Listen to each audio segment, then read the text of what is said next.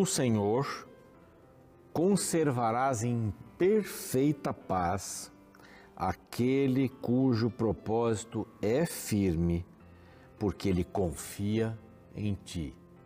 Está em Isaías, a gente está estudando o livro de Isaías, né? no capítulo 26, já passamos por isso daqui, mas é um verso que nos anima diante do nosso cansaço nesse mundo. Nada melhor é, é ter esta perfeita paz. Mas para ter a perfeita paz, paz, o nosso propósito de estar firmes em Cristo, em Deus, é Ele quem nos garante esta paz.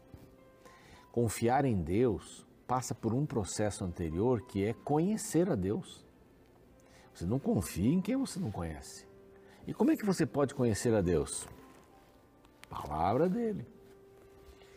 Não é? A natureza também, você pode conhecer a Deus pela maravilhosa natureza, mas a natureza nunca vai lhe falar sobre salvação em Cristo, né? Dependência de Deus, ah, várias lições você aprende, mas salvação em Cristo é só a palavra que fala. A natureza nos leva ao Criador, sem dúvida nenhuma. E é bom olhar a natureza, não é? É bom caminhar descalço na grama, olhar as flores, escutar os pássaros, mas a ligação com a palavra de Deus me faz ter confiança nele também e mais mais ainda do que apenas na natureza. Confiar no Deus que faz todas as coisas e que tem um plano para me salvar. E por isso eu estou firme nele. E a Bíblia, diz, a Bíblia diz assim: Tu, Senhor, conservarás em perfeita paz. Quem vai conservar em paz? Deus. Aquele que está firme, aquele que conhece, confia, se entrega. Mas é Deus quem toma a iniciativa de lhe dar paz. E que delícia, não? Se está em 26:3 de Isaías, é a palavra de Deus. E este programa aqui é Reavivados por Sua Palavra. Você acorda, arruma a cama, estuda a palavra e sai para ser Jesus para as pessoas. É lindo esse processo de crescer em Cristo, mas ele depende da palavra, da palavra de Deus. Nós estamos felizes porque, já tenho dito aqui, passamos do meio milhão de, inscri de inscritos em nosso canal no YouTube, Reavivados por Sua Palavra NT. Aliás, eu quero convidar você, se ainda não está inscrito no canal, que se inscreva Quanto mais gente, mais gente vai procurar a palavra de Deus. Você pode copiar o link do programa de hoje, o link do, do canal e passar para os seus amigos também. Aí você se torna um missionário, uma missionária. Tá bom? Revados por sua palavra, NT é o canal. Nós estamos no Deezer, no Spotify, estamos no NT Play também e na TV, claro.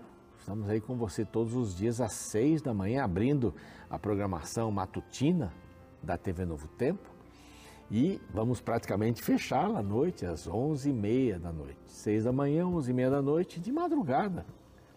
Nós também estamos juntos às três da manhã. Ai, que, que gostoso, que maravilha podermos estudar a palavra de Deus em tantas plataformas, né? de tantas maneiras. É uma ajuda para você estudar um capítulo a cada dia.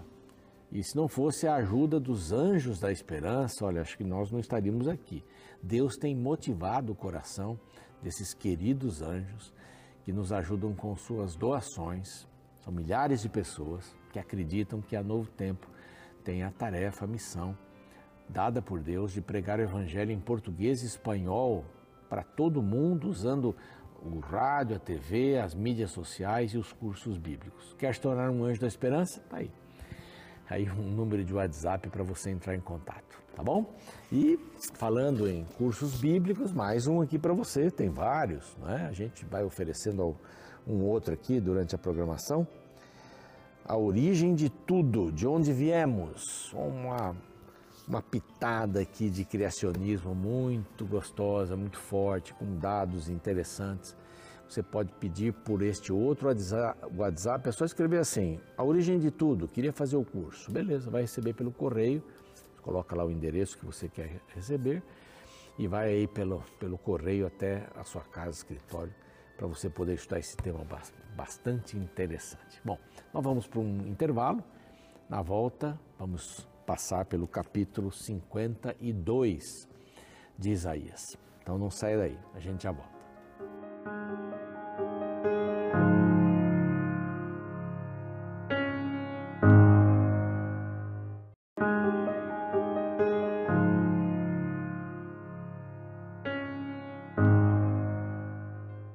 Ok, já estamos de volta aqui com o programa Reavivados por Sua Palavra. Você que está chegando agora é muito bem-vindo, muito bem-vinda. Nós vamos passar hoje pelo.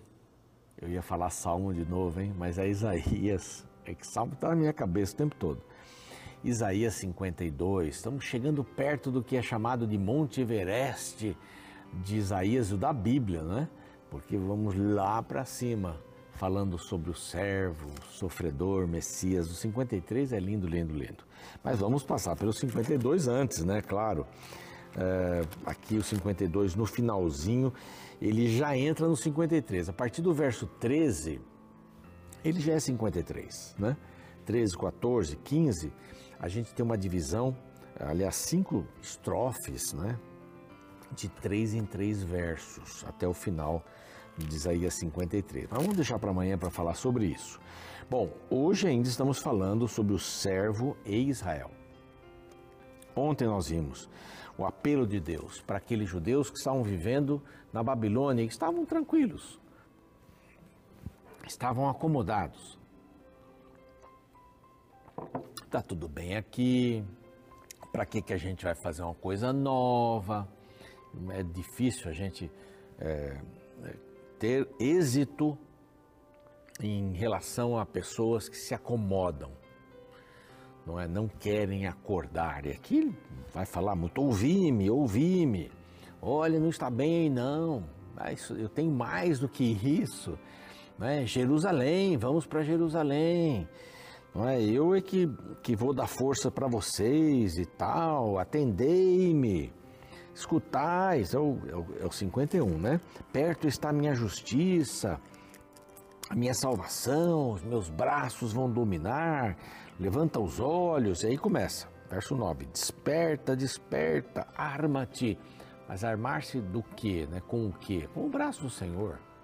Quem vai vencer uma luta sem o braço do Senhor? Não dá.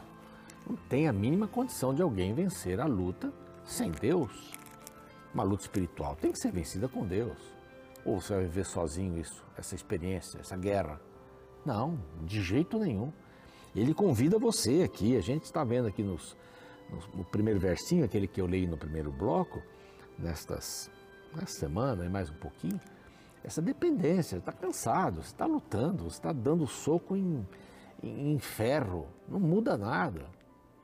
Busca o Senhor, busca o seu braço, desperta arma-te. Não, é? não sou eu que tirei vocês do Egito, não sou eu que no deserto alimentei vocês, dei água e um monte de coisa, eu vou tirar vocês. Daí, vou tirar vocês. E aí vai aqui uma porção de coisas. E aí vem o verso 52, que de novo vai falar: desperta, desperta, reveste-te. Então, arma-te, levanta-te, reveste-te. Reveste-te. E aqui ele diz, reveste da tua fortaleza. Quem que é fortaleza? É Deus, né? Ó Sião, veste-te das tuas roupas formosas, ó Jerusalém, cidade santa, porque não mais entrará em ti nem circunciso, nem imundo. É, é a visão de Deus com a volta de Israel, ele vai chamar de Israel, vai chamar de Judá aqui, para Jerusalém, estava dizendo assim: vou mudar tudo. É só vocês confiarem em mim. O mundo vai mudar por causa de vocês. É, o efeito butterfly, né? A, a, a, borboleta que bate as asas lá no Amazonas tem repercussão aqui, né? É, bom, não vamos discutir bem muito essa teoria, mas o que Israel fizesse iria mudar o mundo. Poderia mudar para bem o mundo. E uma atitude boa sua aqui também pode mudar o mundo. A corrente do bem, tem uma porção de coisas por aí.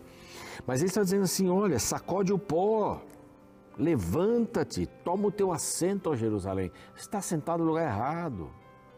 Você está vindo, você está querendo ficar no lugar onde não é para ficar. Babilônia não é isso, tem coisa melhor. Tem coisa melhor. Quando às vezes você está fazendo alguma coisa, né? Um processo, né? Eu, eu gosto agora, agora estou gostando de cozinhar alguma coisa.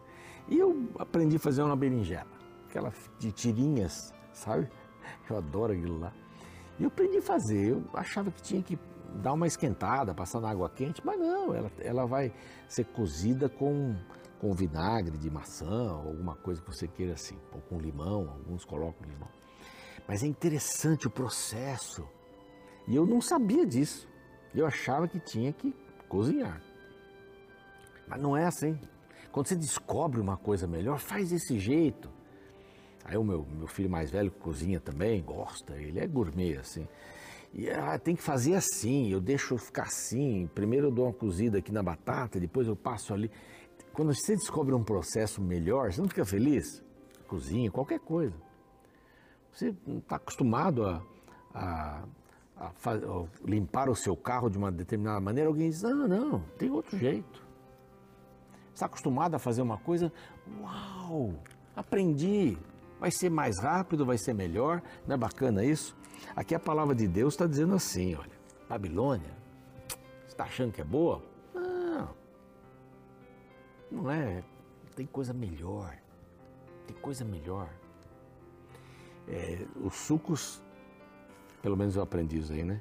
Tem o blend, né? O blend não é o suco. É alguma coisa tirada lá, que eu nem sei exatamente o que é, mas é, é tirado do suco. Mas o suco mesmo, puro, né? o blend de uva, de, de, morango, é diferente do suco de morango.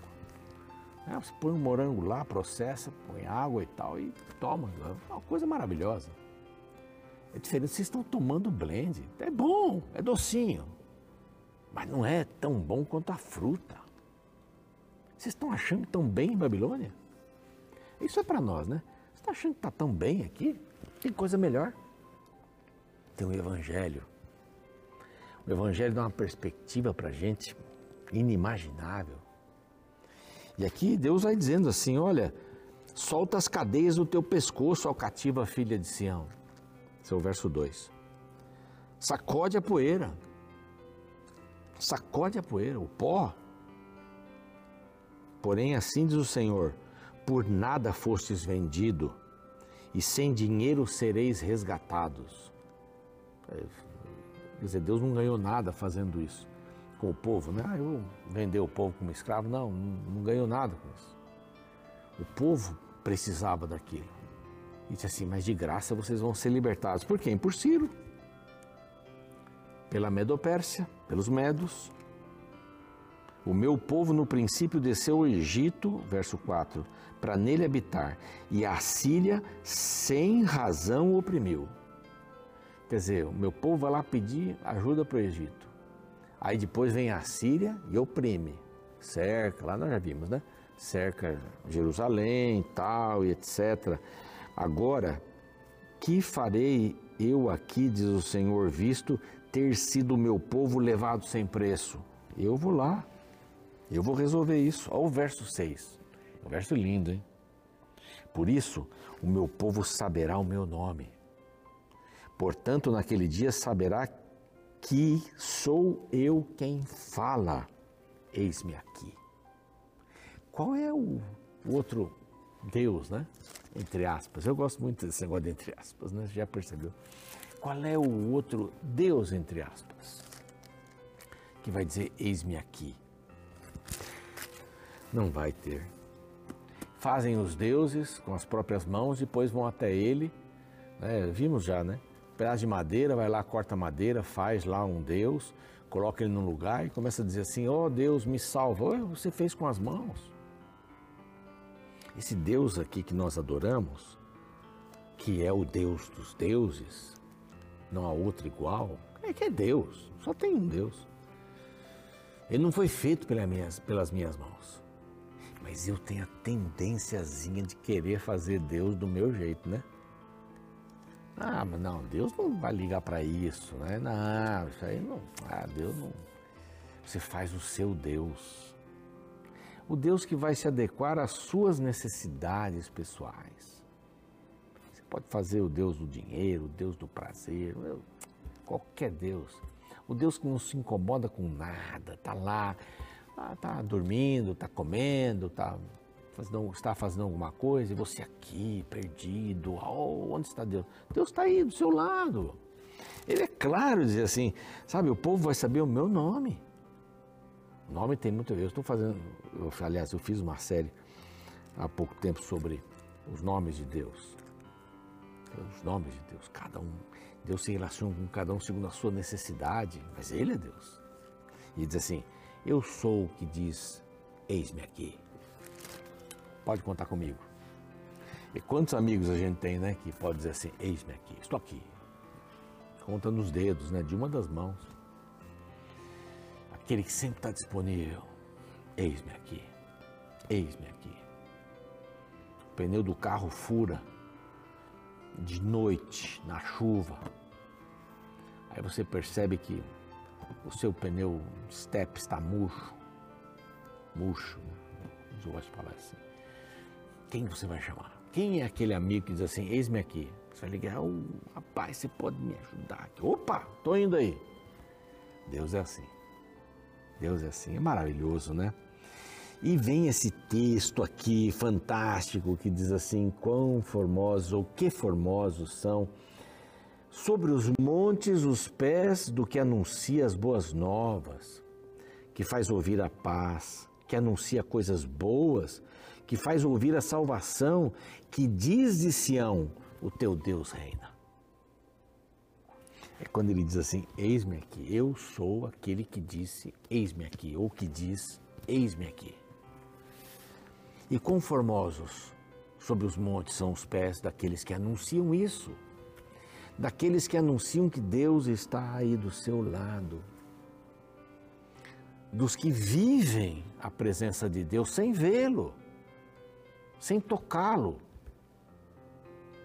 daqueles que creem porque conheceram, confiaram e se entregaram.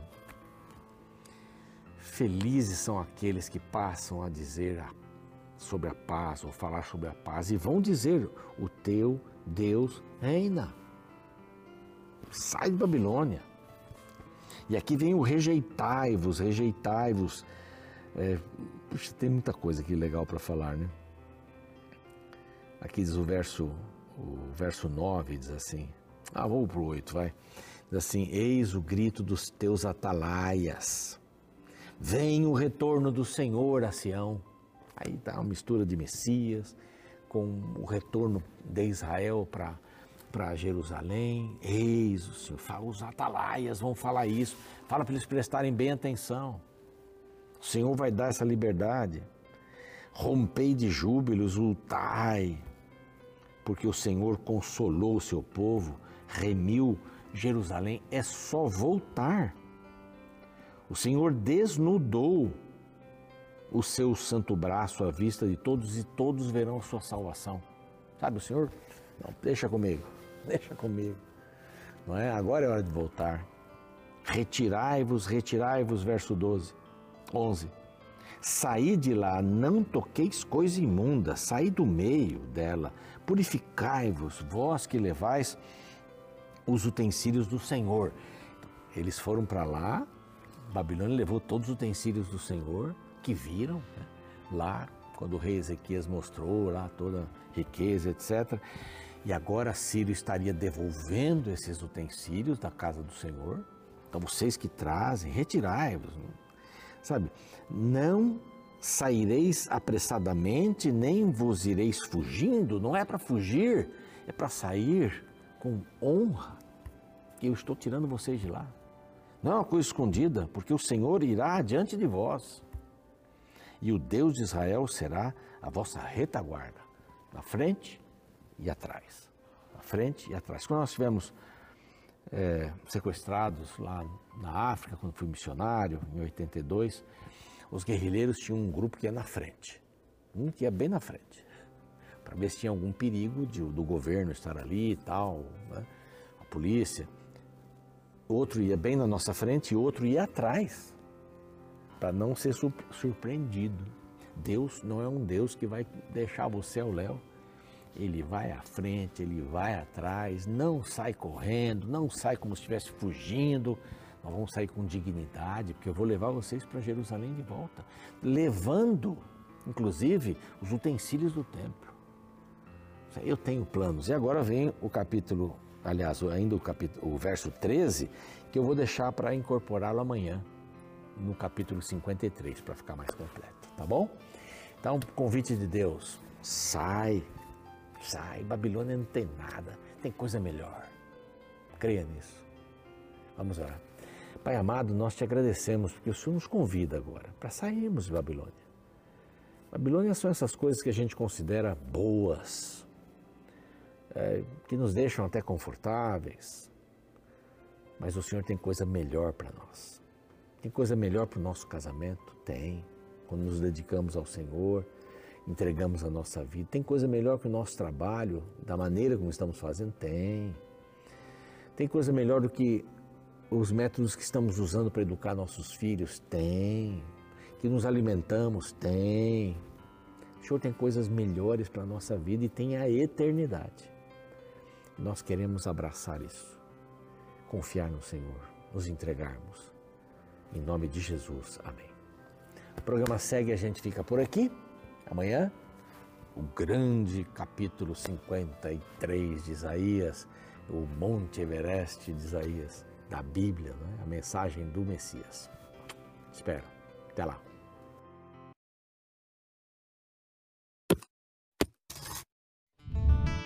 A história da maratona é recheada de curiosidades. Uma das versões mais aceitas em relação ao surgimento da corrida de 42 metros remete ao ano de 490 a.C., quando os soldados atenienses marcharam até a planície de Maratonas para combaterem os persas na batalha que fazia parte das guerras médicas. Como estava em um número muito menor, os gregos precisavam de reforços para conseguir a vitória. Desta forma, o comandante Milcíades resolveu escalar um dos seus melhores corredores para cobrir a distância de 40 quilômetros que separava a cidade que estavam de Atenas e pedir ajuda. Feidípedes foi o escolhido para a tarefa de percorrer o percurso acidentado até a atual capital grega. Lá chegando, conseguiu reunir cerca de 10 mil soldados com as quais voltou para o local da batalha. Após a vitória sobre o poderoso exército persa, Milcíades decidiu mandar novamente seu experiente corredor até Atenas para passar a boa notícia. Mesmo exausto, Pedípedes correu novamente os cerca de 40 quilômetros que separavam as cidades e lá chegando, conseguiu apenas dizer uma única palavra antes de cair morto: Nenikekamem, que significa vencemos. Por causa do seu sacrifício para trazer a boa notícia, a corrida foi instituída como uma homenagem. De fato, todos gostamos de receber boas notícias, porém não são todos que se dispõem a pagar o preço do anúncio. Por exemplo, no capítulo 52 de Isaías, encontramos alguém que anuncia boas coisas. No verso 7 lemos: que formosos são sobre os montes os pés de quem anuncia as boas novas, que faz ouvir a paz, que anuncia coisas boas, que faz ouvir a salvação, que diz a Sião: O teu Deus reina. Segundo a Bíblia, todo aquele que recebeu as boas novas da salvação do reino de Deus deve compartilhar com os outros esta boa notícia. Porém, infelizmente, existem muitos cristãos egoístas que não sentem prazer em compartilhar o que gratuitamente receberam. Interessante o que afirma o teólogo R.C. Sproul. Quando Cristo chama pessoas para o seu reino, ele não as tira do mundo para sempre. Ele as envia de volta com o Evangelho. Ou seja, os verdadeiros salvos não devem se isolar em seu cubinho de religiosos enquanto espera o fim de tudo. Pelo contrário, quem sente gratidão pelo resgate se empenhará em resgatar outros. Por isso, pense hoje: o que você tem feito com as boas notícias espirituais que tem recebido? Guarda de forma egoísta só para você ou compartilha com as pessoas ao seu redor?